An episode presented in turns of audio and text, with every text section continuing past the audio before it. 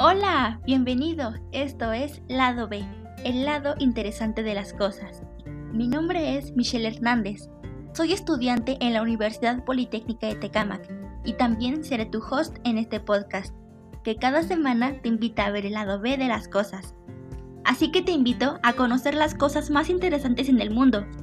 No te pierdas ninguno de nuestros episodios, en donde podrás encontrar los chismes del momento de tus celebridades favoritas también tips para que los apliques a la hora de tu cocina.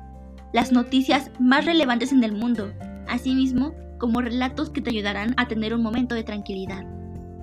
Episodio 1.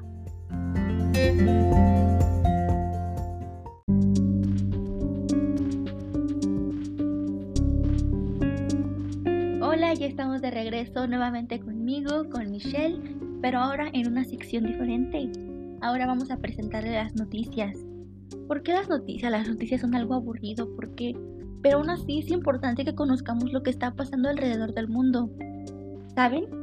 En estos días ha vuelto el brote de COVID, especialmente de Omicron, pero es porque no hemos utilizado las medidas necesarias. ¿Saben? La Secretaría del Estado de México ha dicho que para el 4 de febrero del 2022 se han aplicado aproximadamente 2 millones de vacunas. Eso solamente en Estado de México son demasiadas, ¿no? Pero aún así siguen aumentando los casos de Omicron. Por favor, cuídense, utilicen su cubrebocas, utilicen todas las medidas necesarias para que esto termine pronto. Porque si no, jamás va a terminar. Así que de nosotros mismos depende el cuidarnos. Otra noticia que está sonando mucho, pero en Marruecos, es de Ryan, un niño de 5 años que cayó a un pozo como un niño de 5 años va a caer un pozo? O sea, eso fue algo impactante, de verdad. El equipo de rescate está intentando sacarlo desde hace dos días, pero no han tenido buenas noticias en eso. Así que continuaremos a la espera de ver qué es lo que sucede con Ryan, porque me imagino que sus papás deben estar muy preocupados por él. El equipo de rescate le ha hecho llegar agua y oxigenación, porque no se le puede trasladar otro tipo de cosas para que él se sienta hidratado mientras está a la espera de, que lo salven. Bueno, estas serían las noticias del día de hoy. Quédense con nosotros a escuchar Lado B.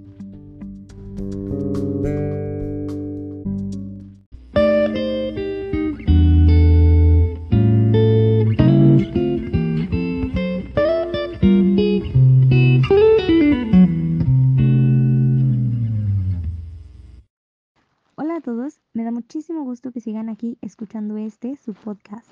Mi nombre es Perla y estoy muy emocionada de poder ser yo la encargada de esta sección. Así que quédate porque esta es la sección de entretenimiento. Bueno, bueno, seguro ya todos se enteraron sobre la ruptura entre Carol G y Anuel AA. Sé que todos extrañaremos a la parejita. Pero bueno, ellos saben por qué de su decisión. Y está bien, lo aceptamos. Pero sé que muchos aún no se enteran que Anuel AA acaba de borrarse el tatuaje que tenía con Carol G, su expareja. Y bueno, muchos están en contra, muchos están a favor. Algunos cuantos dicen que es un acto inmaduro, que realmente no había necesidad de eso. Sin embargo, la otra parte, que lo contradice completamente, dice que están de acuerdo, porque es como una muestra de afecto y de respeto hacia su actual pareja, Jailin. Así es. Y no sé ustedes qué opinen, pero a mí este tema me deja sin palabras. Pero bueno, ustedes ya sacarán sus propias opiniones y conclusiones. Y bueno, antes de despedirme y dejarlos con la siguiente sección, los invito a que sigan esta página de podcast. Hasta la próxima.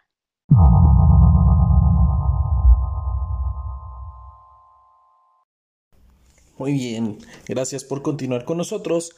Ahora vamos a pasar a nuestra siguiente sección, en la cual ustedes podrán disfrutar de un tenebroso cuento de terror. Continuamos.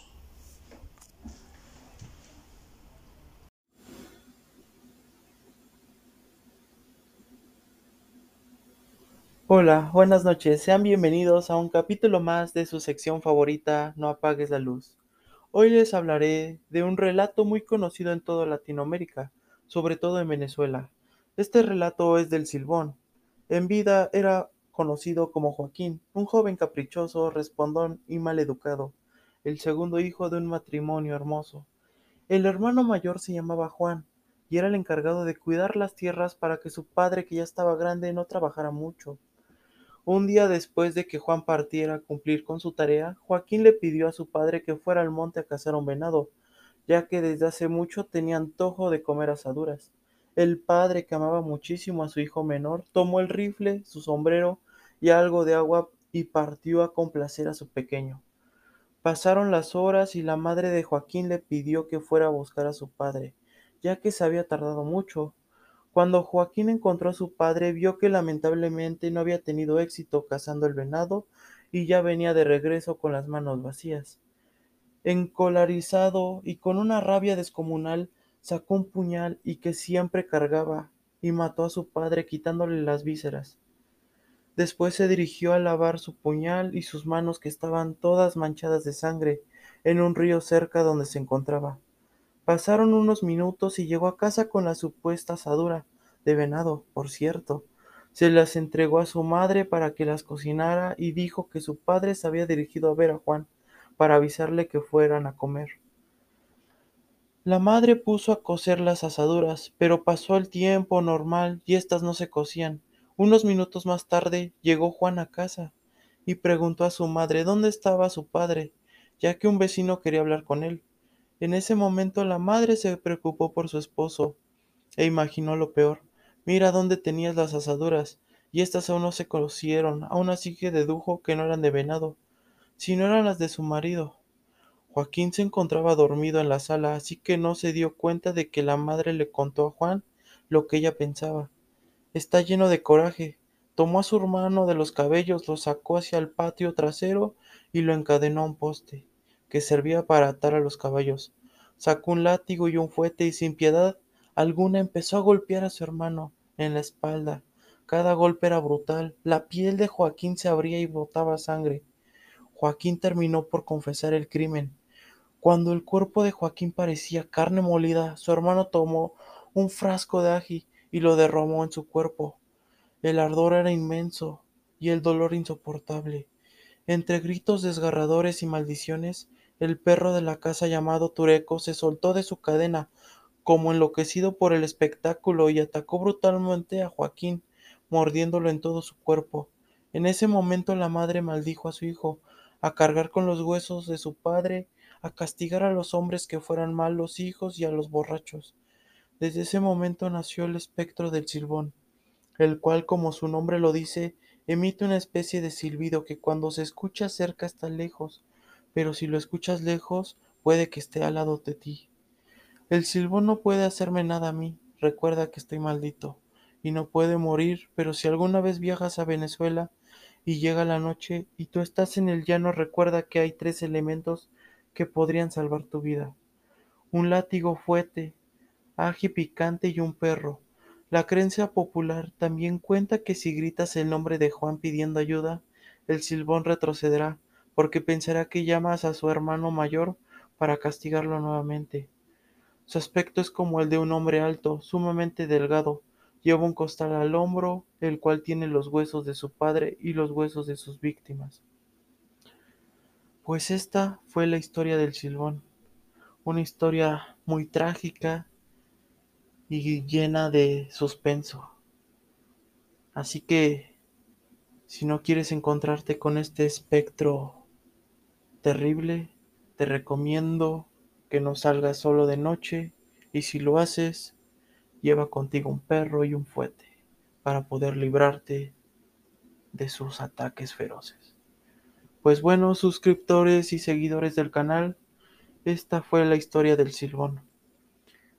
Síganos en la próxima semana para escuchar otra terrible historia espectral por su canal favorito, el lado B de las cosas.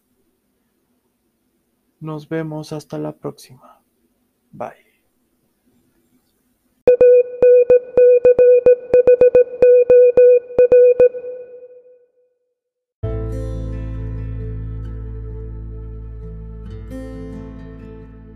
Seguimos con tu podcast Lado B, el lado interesante de las cosas. Así que bienvenidas y bienvenidos a tu sección favorita de horóscopos. Yo soy Dulce Vidente y como siempre te traigo los mensajes del universo para el mes de febrero. Empezamos contigo, Aries, el number one, el hijo de Marte. Comienzas este mes con energía positiva. Libérate del miedo porque siempre vives del qué dirán. Cambia ese pensamiento negativo. Se te presentarán oportunidades laborales. Es un mes de crecimiento económico. Aléjate de los chismes y atento, ¿eh? Porque te viene un amor compatible con los signos de Capricornio, Acuario o Leo. Tauro, tú hijo de Venus, que estás esperando todo el tiempo por señales, pues ya llegaron. Recuerda que eres un signo de abundancia, confía en ti y se te abrirán las puertas. Así que no seas tan terco, ya no te quedes solo, y más porque será 14 de febrero y sobre todo necesitas una pareja que sea compatible contigo, como lo es el signo de Acuario, Virgo o Escorpión. Géminis, Géminis, es que le tengo que hablar a las dos personalidades. Tu hijo de Mercurio será para ti un mes de suerte y ya por fin te van a dejar esas malas vibras, así como tu ex. No le digas no a la suerte, ojo, que te viene alguien muy compatible del signo Capricornio, Aries o Libra. Cáncer, hijo de la luna, es tiempo para comprometerte contigo. Habrá un compromiso formal en cuestiones de amor de alguien del signo de Pisces, Virgo, Escorpión o incluso tu mismo signo. Habrá embarazos, así que aguas. Leo, mi rey del zodiaco, trae suerte, abundancia y prosperidad. Tiempo para decidir por qué crecerás económicamente. Y sobre todo los signos compatibles para ti son Capricornio, Aries o Sagitario, así que déjate querer. Virgo, mi otra hija de Mercurio que siempre está sufriendo para ayudar a los demás, pues este mes vas a poder organizar tu vida y sobre todo a ti que te encanta el orden, date tu lugar. Y sobre todo los signos que te convienen son los signos de Pisces, Aries y Libra.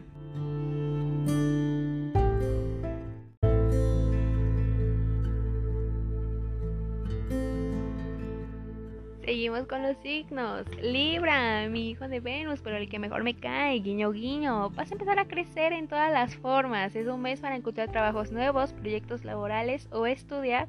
E incluso una pareja estable como lo son los signos de Acuario, Aries o Géminis. Y te pedirán matrimonio. No tengas miedo de crecer económicamente. Escorpio, ya te vi sufriendo, hija de Plutón sintiéndote la más vulnerable, crecimiento laboral y personal. Eres de los signos más inteligentes del zodiaco. Tendrás una pareja estable que te hará crecer en lo sentimental y profesional, que serán los signos de Acuario, Piscis o Cáncer. Estás en el camino correcto. Sagitario, mi hijo de Júpiter, el más suertudo. Acuérdate de no juzgar tanto a la gente y sobre todo amarlos como son. Es el momento exacto para ti y sobre todo en este mes de febrero. Ahora sí los chismes no te van a afectar. Estás muy compatible con el signo de Aries, Géminis y Virgo, así que aprovechalos. Capricornio, mi hijo de Saturno, concéntrate porque traes una suerte increíble, relax, porque siempre te la pasas agravioso. Te viene un amor muy compatible con el signo de Aries, Géminis y Leo. Estarán muy cerca de ti. Y ojo, que tienes que calmar esa ansiedad. Recuerda que solo puedes controlar lo tuyo, pero no el de los demás. Acuario, la hija de Uranio, la transformadora, la que todo arregla. Y este es el mes para aprovechar y festejando porque es tu cumpleaños, así que habrá party. Llegará dinero extra, amores compatibles como lo son Tauro, Cáncer o Libra. Piscis, la hija de Neptuno, la más consentida, mucha abundancia. Ya por favor que te cinco pesitos y deja de llorarles amor del pasado porque te viene un amor compatible con cáncer, Virgo o Libra. Y los que tienen pareja ahorita aguas porque viene un embarazo y más por el mes del amor. Ponte plata para cortar las envidias. Y bueno, mis seres de luz, el universo ha hablado a través de mí para darles estos mensajes a ustedes. Yo me despido y recuerden que les dejo mucho amor. ¿Qué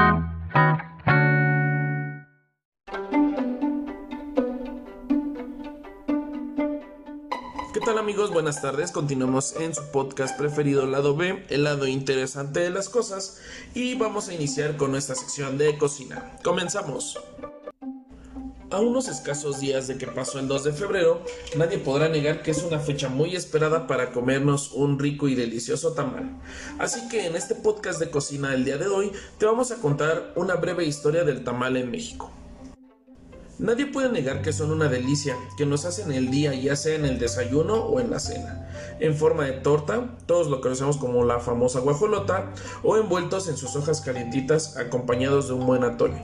Los tamales son uno de los alimentos más icónicos de México y también es de los preferidos, y al igual que su sabor, la historia del tamal está llena de elementos increíbles. Así que acompáñenos por este rico recorrido en el cual vamos a contar de manera breve, esperando que ustedes puedan comprender o entender toda la magia que conlleva un tamal. El tamal tiene su origen en las antiguas culturas mesoamericanas y su nombre lo conocemos por la palabra náhuatl tamali, que significa envuelto.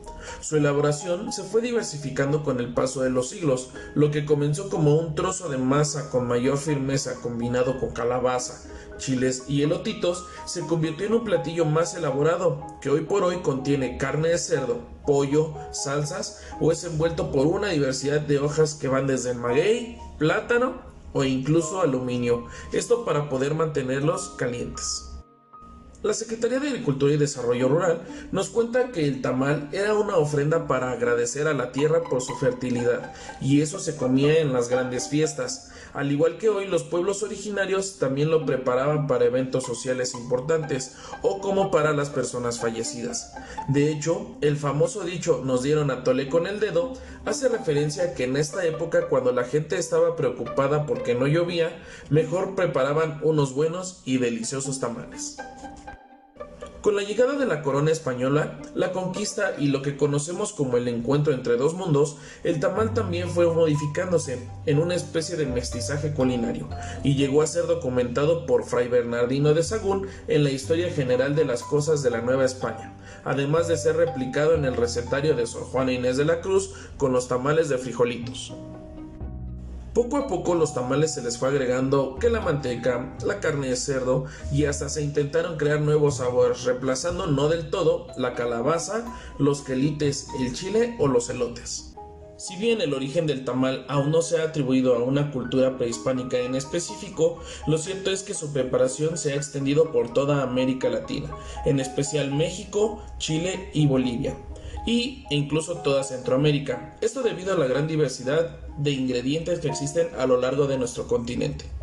De acuerdo con la Secretaría de Cultura, de toda esta diversidad podemos identificar dos tipos de tamales, según la hoja en que son envueltos. Estos son la hoja de plátano en las zonas tropicales y los envueltos en las hojas de mazorca de maíz, los llamados totomochitl. También podemos encontrar tamales envueltos en hojas verdes de elote, chilaca, papatla o de la planta de maíz y los famosos michotes, que son los envueltos en el pergamino que forra la penca del maguey. Y claro, la clásica guajolota mañanera.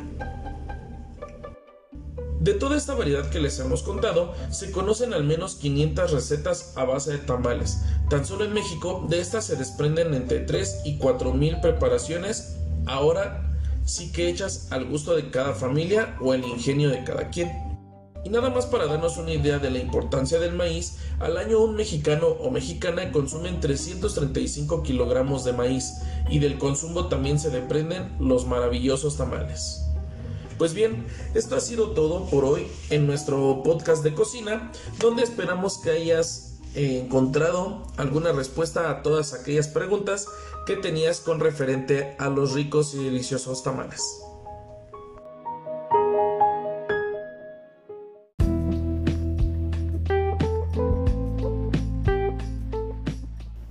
De esta manera llegamos al cierre de nuestro podcast de esta semana. Por favor escúchanos el siguiente lunes en punto de las 6 de la tarde y descubre con nosotros el lado B, el lado interesante de las cosas. Hasta luego.